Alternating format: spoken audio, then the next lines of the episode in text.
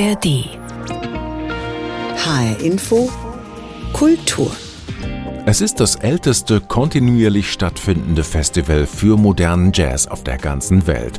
Und darauf ist man zu Recht ein bisschen stolz in Frankfurt. Das Deutsche Jazz Festival feiert in diesem Jahr seinen 70. Geburtstag. Wie hat alles angefangen? Damals, 1953, als der Jazzmusiker und Impresario Horst Lippmann eine Jahrestagung der deutschen Hot Clubs in Frankfurt dazu nutzte, das musikalische Rahmenprogramm kurzerhand zum ersten deutschen Jazzfestival zu erklären. Was sich daraus so alles entwickelt hat, welche musikalischen Strömungen hier in den kommenden Jahrzehnten abgebildet wurden und was dieses Festival bis heute zu etwas Besonderem macht, davon erzählt uns Jürgen Schwab, Gitarrist, Jazzautor, Soundprofessor in Darmstadt und Mitglied im Programmteam des Deutschen Jazzfestivals Frankfurt. Keep Swingin', unser Thema heute in HR Infokultur. Mein Name ist Martin Kersten.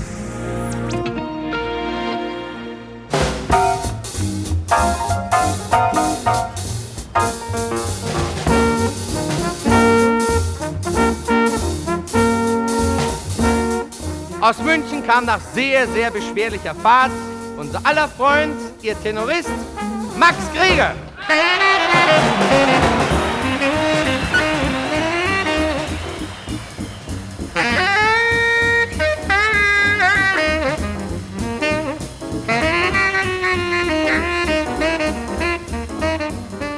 Ein kleiner Mann mit großen Fähigkeiten und natürlich unser Paul Kuhn.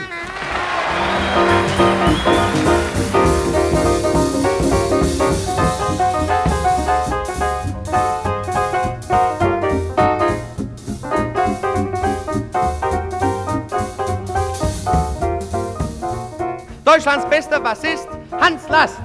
Tja, so klang das damals 1953, als die All-Stars zum Abschluss des ersten deutschen Jazzfestivals auf der Bühne angekündigt wurden. Dieser Bassist Hans Last war natürlich niemand anderes als der später berühmt gewordene James Last. Wie seine Kollegen Max Greger und Paul Paulchen Kuhn hat er sein Geld dann hauptsächlich in der Tanzmusik verdient, aber hier beim Jazzfestival in Frankfurt, da konnten Musiker wie er ihrer eigentlichen Leidenschaft frönen und den Jazz genau so spielen, wie sie ihn liebten, swingend und authentisch. Dabei tönte es in den Anfangstagen manchmal noch ganz schön förmlich von der Bühne, aber nur was die offiziellen Ansagen betraf. Ich begrüße Ad 1 die Teilnehmer der Arbeitstagung der Deutschen Jazzföderation. Es befinden sich verteilt unter ihnen Vertreter der Länder und Gaue unserer Heimat. 33 verschiedene Hotclubs sind nach Frankfurt geeilt, um diesem Festival beiwohnen zu können. Der Sinn nun dieses deutschen Jazzfestivals ist der, alljährlich einmal etwas vom Besten, was Deutschland an Jazz zu bieten hat, zu präsentieren. Und als Ort dafür wurde Frankfurt ausersehen.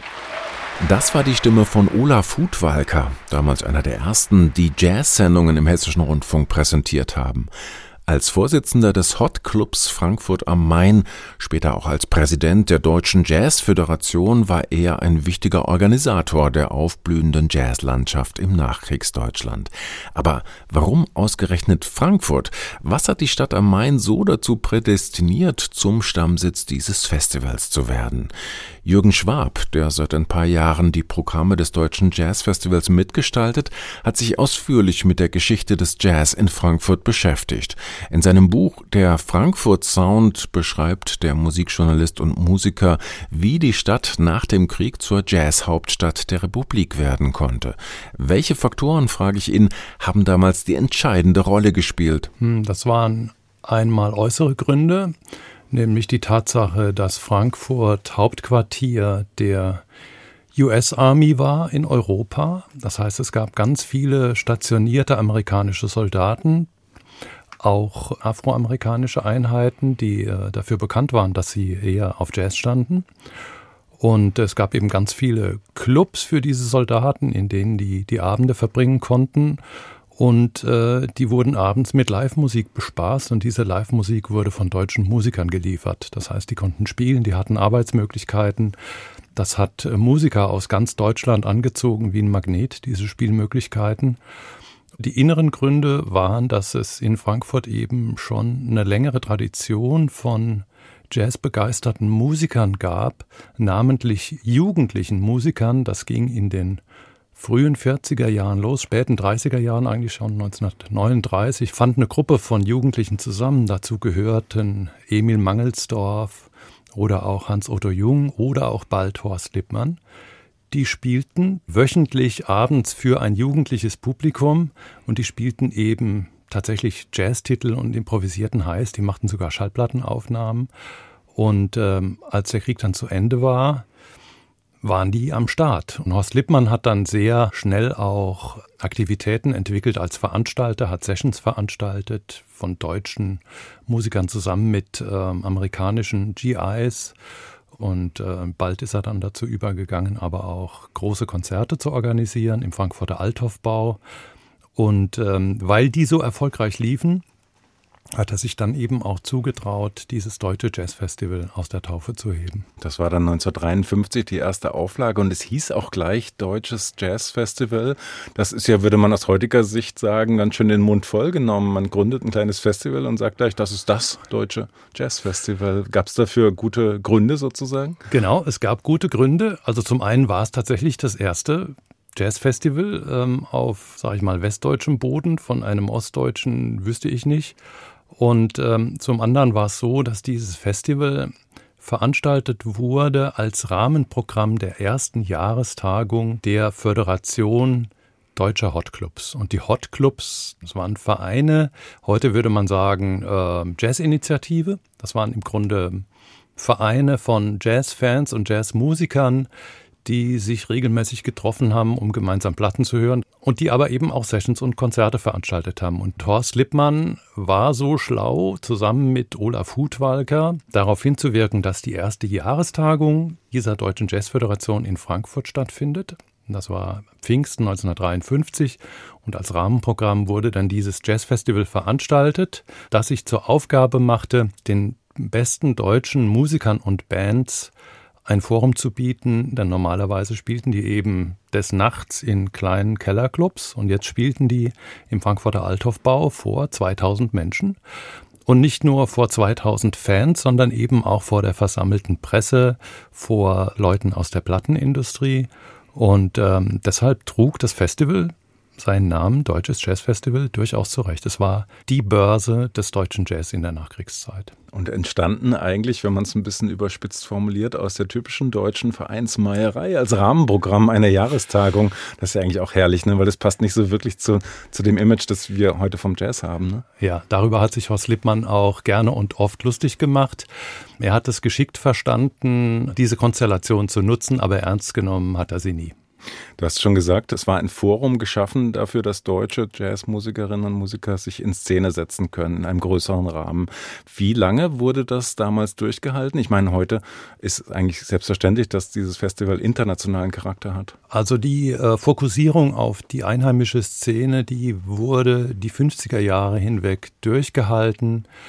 Und die einheimische Szene blieb auch weiter ein Schwerpunkt in den 60er und 70er Jahren, aber ab dann wurde das Festival auch international.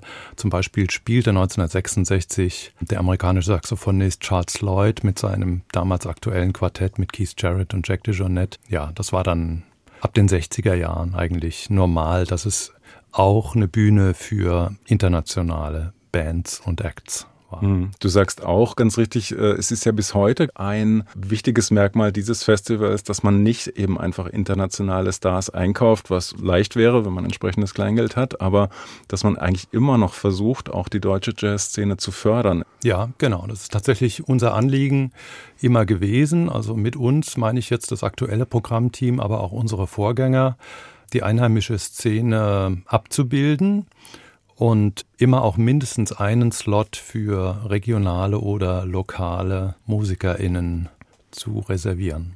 Ein Name, der immer wieder fällt im Zusammenhang mit deutscher Jazzszene, auch Frankfurter Jazzszene, ist der Name Albert Mangelsdorf. Ist er tatsächlich der Dreh- und Angelpunkt gewesen hier im Raum Frankfurt, auch vielleicht für das Jazzfestival? Hm, Dreh- und Angelpunkt für das Festival ist vielleicht zu viel gesagt. Er war natürlich der Musiker mit der internationalsten Ausstrahlung. Äh, aus den Frankfurter, aus den Reihen der Frankfurter Musiker und blieb aber zeitlebens seiner Heimatstadt treu, obwohl er natürlich auch in den USA eine Karriere hätte machen können. Er blieb also immer hier wohnen, äh, übte täglich im Frankfurter Jazzkeller und spielte sehr häufig auf dem Festival, aber auch im HR Jazz Ensemble. Also die, die Frankfurter Jazzszene ist relativ breit, aber Albert war das Aushängeschild.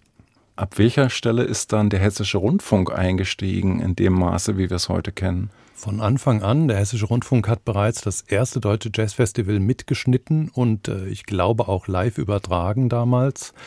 Und ab den späten 50er Jahren wurde er dann auch zum Mitveranstalter. Das hatte damit zu tun, dass Horst Lippmann eben schon ein paar Jahre freier Mitarbeiter des Hessischen Rundfunks war und hier Jazz-Sendungen schrieb. Im Grunde nicht moderierte. Äh, da war sein hessischer Zungenschlag äh, zu, extrem ausgeprägt dafür. Moderiert wurden die Programme in der Regel von Olaf Hutwalker. Volker Kriegel nannte ihn mal die Stimme aus dem Herrenjournal. Und er hatte was sehr Gesetztes, der Olaf Hutwalker. Aber äh, Horst Lippmann war von Anfang an als Programmmacher des Hessischen Rundfunks auch engagiert. Die Stimme aus dem Herrenjournal, ja, von der haben wir vorhin schon eine Kostprobe bekommen. Und Horst Lippmann schrieb nicht nur Jazzprogramme und bewies sich als gewiefter Konzertveranstalter, sondern der stand auch gleich beim ersten Festival selbst als Musiker mit auf der Bühne, am Schlagzeug und Waschbrett einer Dixieland-Kapelle. Ich überlasse Sie dem Vergnügen der Frankfurter Two-Beat Stompers.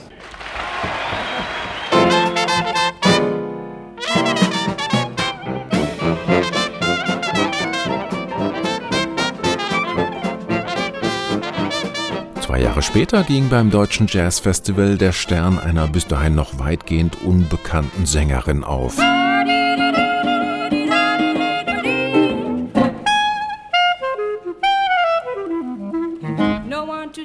With all by myself.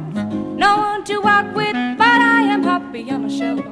And misbehaving, I'm saving all my love for you. Katharina Valente war als Sängerin mit dem Orchester Kurt Edelhagen für Frankfurt gebucht, ließ es sich aber nicht nehmen, auch selbst mal zur Gitarre zu greifen für ein Duett mit ihrem Bruder Silvio Francesco an der Klarinette. Jazz-Duos auf die Bühne zu bringen, das war sowieso immer ein besonderes Steckenpferd des Festivals. Hier hören wir Emil Mangelsdorf und Attila Zoller an Saxophon und Gitarre im Jahr 1957.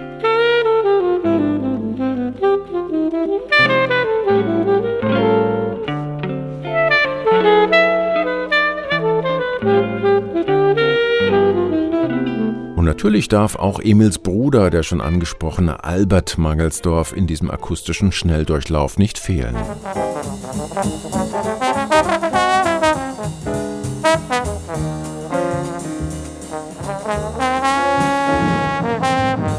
So klang das Albert Mangelsdorf Quintett in der Festivalauflage von 1960.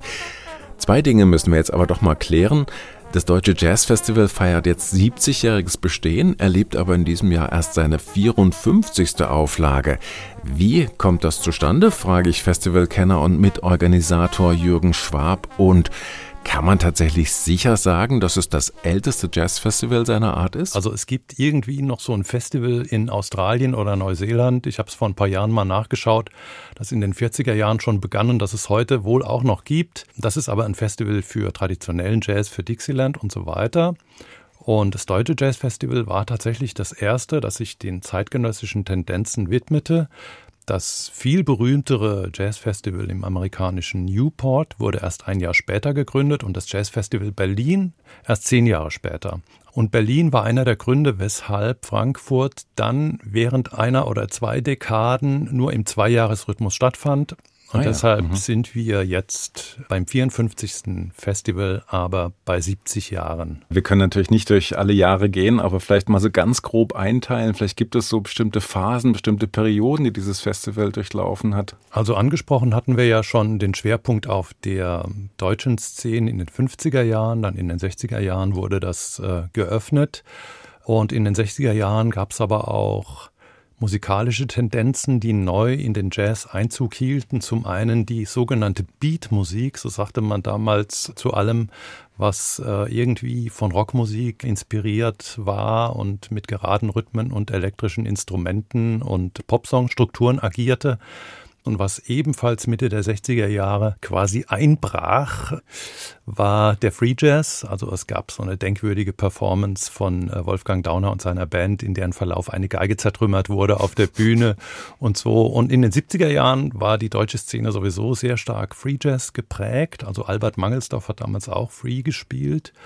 Was im Grunde durch all die Jahre konstant blieb, kann man sagen, ist der Versuch, zeitgenössische Tendenzen, wichtige Tendenzen in der internationalen Szene abzubilden und äh, gleichzeitig die regionale und die, die deutsche Szene äh, nicht zu vernachlässigen und einen Mix zu finden, äh, zwischen verschiedenen Genres. Auch zu was dem, was man Kosmos so Weltmusik nennt? Absolut, mhm. genau. Wird ja hm. jetzt beim aktuellen Jazzfestival zum Beispiel Thorsten de Winkel mit seiner Band repräsentieren, der ja mit Musikern aus Nordafrika, aus Spanien, aus Indien und so weiter zusammen auftritt. Könnte man sagen, das Jazzfestival immer am Puls der Zeit oder vielleicht sogar seiner Zeit voraus? Ja, wir wollen den Mund nicht zu voll nehmen. Hm. Äh, am Puls der Zeit ganz sicher. Vielleicht ist uns an der einen oder anderen Stelle uns, also allen Programmmachern im Laufe der Jahrzehnte auch gelungen, mal ähm, einen Künstler sehr früh zu entdecken. Vor allen Dingen für, für die einheimischen Talente würde ich das in Anspruch nehmen. Also ein Thorsten de Winkel, der mit 17 Jahren zum ersten Mal hier auftrat. Oder ein John Schröder, ein anderer deutscher Gitarrist, der eben auch schon. Oder Michael Sargmeister. Pirelli Lagren ist, glaube ich, mit zwölf Jahren zum ersten Mal hier aufgetreten. Hm. Du begleitest das Festival jetzt schon seit einigen Jahren aktiv einerseits, aber natürlich auch als Jazzliebhaber, als Fan. Gibt es so ein Konzert, wo du sagst, das fällt mir spontan ein, das werde ich nie vergessen, das war was ganz, ganz, ganz Besonderes? Also es gibt natürlich mehr als ein Konzert, aber wenn ich ein, äh, ein einziges nennen sollte, dann wäre es tatsächlich der Auftritt von Charles Lloyd und seiner Band ähm, vor vier Jahren bei unserem 50. Deutschen Jazzfestival. Äh, Charles Lloyd, der ja damals schon, ich glaube, 80 war. Äh, wir hatten ein bisschen Sorge, ob er es schafft. Wir haben uns sehr gefreut, dass er überhaupt kam, denn er hatte ja beim 10. Deutschen Jazzfestival, das mhm. war 1966, okay. also 53 gegründet, 66 das 10. So. Und da hatte er damals gespielt, ich hatte es vorhin schon erwähnt, mit seiner legendären Band mit Keith äh, Jarrett und Jack DeJohnette. Und er kam nun mit seinem Quintett und war am Anfang so ein bisschen schwierig im Handling, aber er hat dann nachher so unglaublich beseelt und virtuos gespielt, dass es mich wirklich berührt hat und ähm, sagte dann nachher ganz bescheiden, als ich ihn zurück in die Backstage geführt habe und, und mich bedankt habe für das Konzert, naja, das wäre alles, was er könne. Er sei ja nur ein Musiker. Und äh, ich finde, dass er einer der Musiker ist, die tatsächlich in der Lage sind, ihre Kunst zu transzendendieren transzendieren? Transzendieren, sagt man, glaube ich. Gute gell? Frage, ja. Okay. ich glaube so, ja. Mhm. Wo mehr drin ist als nur Töne und Rhythmen und Harmonien, wo irgendwie tatsächlich noch was Spirituelles mitschwingt und ähm, etwas, das mich im Herzen erreicht. Und das kommt beim Jazz nicht alle Tage vor. Und wenn es dann passiert, dann freut es mich besonders. Es ist so ein traditionsreiches Jazzfestival. Trotzdem stellt sich natürlich jedes Jahr aufs Neue die Frage, wohin geht die Reise? Mein Eindruck ist die letzten Jahre, dass das Motto ist, öffnet euch, geht raus aus dem Elfenbeinturm in Anführungsstriche, geht rein in die Stadt an verschiedene Orte. Ist das sozusagen die Zukunft? Des Festivals auf alle Fälle. 2016 äh, haben wir angefangen, das Festival zur Stadt zu öffnen das äh, in den Jahren davor eben hauptsächlich im HR-Sendesaal stattfand. Ab 2016 haben wir dann den Eröffnungsabend in der Alten Oper gefeiert und seitdem haben wir das Abschlusskonzert im Musanturm. Von der Alten Oper haben wir uns dann im Laufe der Corona-Jahre leider verabschieden müssen, aber haben dafür jetzt seit letztem Jahr die tolle Idee mit dem Clubabend realisieren können, also Freitagabend ähm, veranstalten Frankfurter Clubs und äh, Initiativen ihr eigenes Programm, das wir ähm, mit unseren medialen Möglichkeiten bewerben und eines der Konzerte übertragen wir auch live. Das ist, glaube ich, äh, eine ganz wichtige Sache, um das Deutsche Jazz Festival stärker in der Stadt zu verankern und auch einem jungen Publikum bewusst zu machen, dass es das gibt. Mhm. Dahinter steht natürlich schon auch die Überlegung, du hast es angesprochen, junges Publikum, dass man sich auch öffnen muss, nicht nur räumlich, sondern auch neue Publikumsschichten zu erobern. Also Jazz ist mit Sicherheit eine lebendige Musiksprache. Die Frage ist nur, äh, wissen das die Menschen auch in genügender Anzahl, sodass Jazz auch in, eine Zukunft hat? Ja, das ist tatsächlich die Frage. Also Jazz ist ungemein lebendig an äh, Nachwuchsmusikern und Musikerinnen, mangelt es überhaupt nicht. Großartige Talente, auch in Deutschland, die die Hochschulen bevölkern und mit äh, super interessanten Projekten dann auf sich aufmerksam machen. Einige davon stellen wir ja auch dieses Jahr auf unserem Festival vor. Structure möchte ich an der Stelle erwähnen. Die studieren zum Teil noch unfassbar gute Band, unfassbar mhm. eigenständige Band auch. Ähm, freue ich mich sehr drauf am Donnerstag.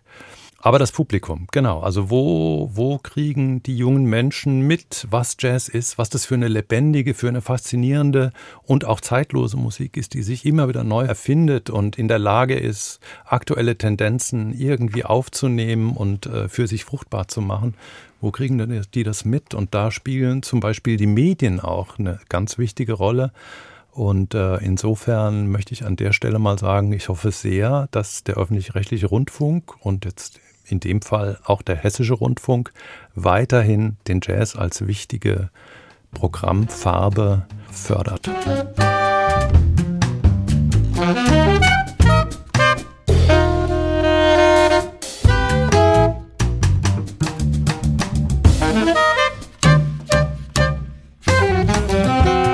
Das ist Structure, die Band um den jungen Darmstädter Bassisten Roger Kintopf, von der Jürgen Schwab gerade so geschwärmt hat. Vier Musiker, die sich mit ihren Instrumenten umgarnen, mal ins Stocken geraten, mal voranpreschen und dabei auf beinahe telepathische Weise miteinander verbunden scheinen. Aber Jürgen Schwab, Mitkurator des Deutschen Jazzfestivals, hat noch mehr Entdeckungen auf Lager, die er mit uns teilen möchte. Na, ich möchte dann nochmal den Mittwoch bewerben.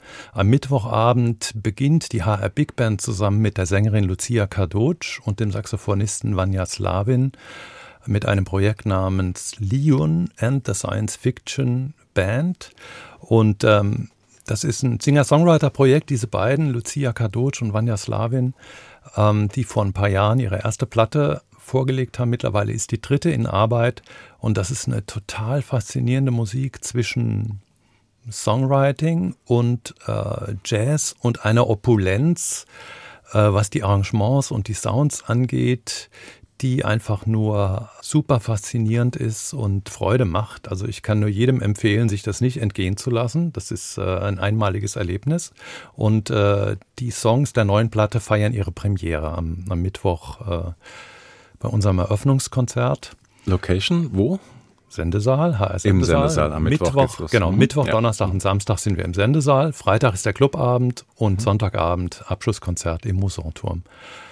Und ähm, als letzter Act am Mittwoch dann äh, Thorsten de Winkel mit seinen musikalischen Freunden aus allen Himmelsgegenden und dem schönen Titel The Art of Uncertainty. Das heißt, was die machen, äh, wird dann auf der Bühne zum Teil noch verhandelt werden. Das heißt, die proben aber schon zwei Tage vorher bei uns hier in den Studios und die kennen sich natürlich alle schon seit Jahren, zum Teil Jahrzehnten. Aber in dieser Konstellation spielen sie zum ersten Mal zusammen und das wird tatsächlich eine Melange aus Fusion und Weltmusik sein. Und Weltmusik heißt in diesem Fall Nordafrika, Spanien, Indien und mehr. Das Projekt von Thorsten de Winkel entsteht also erst noch als echte Frankfurter Produktion speziell für dieses Festival und auf dem Festival. Was schon entstanden ist, das ist das neue Album der Weinheimer Pianistin Anke Helfrich. We'll Rise heißt es, wird offiziell am 17. November erscheinen, aber wir dürfen schon ein bisschen reinhören.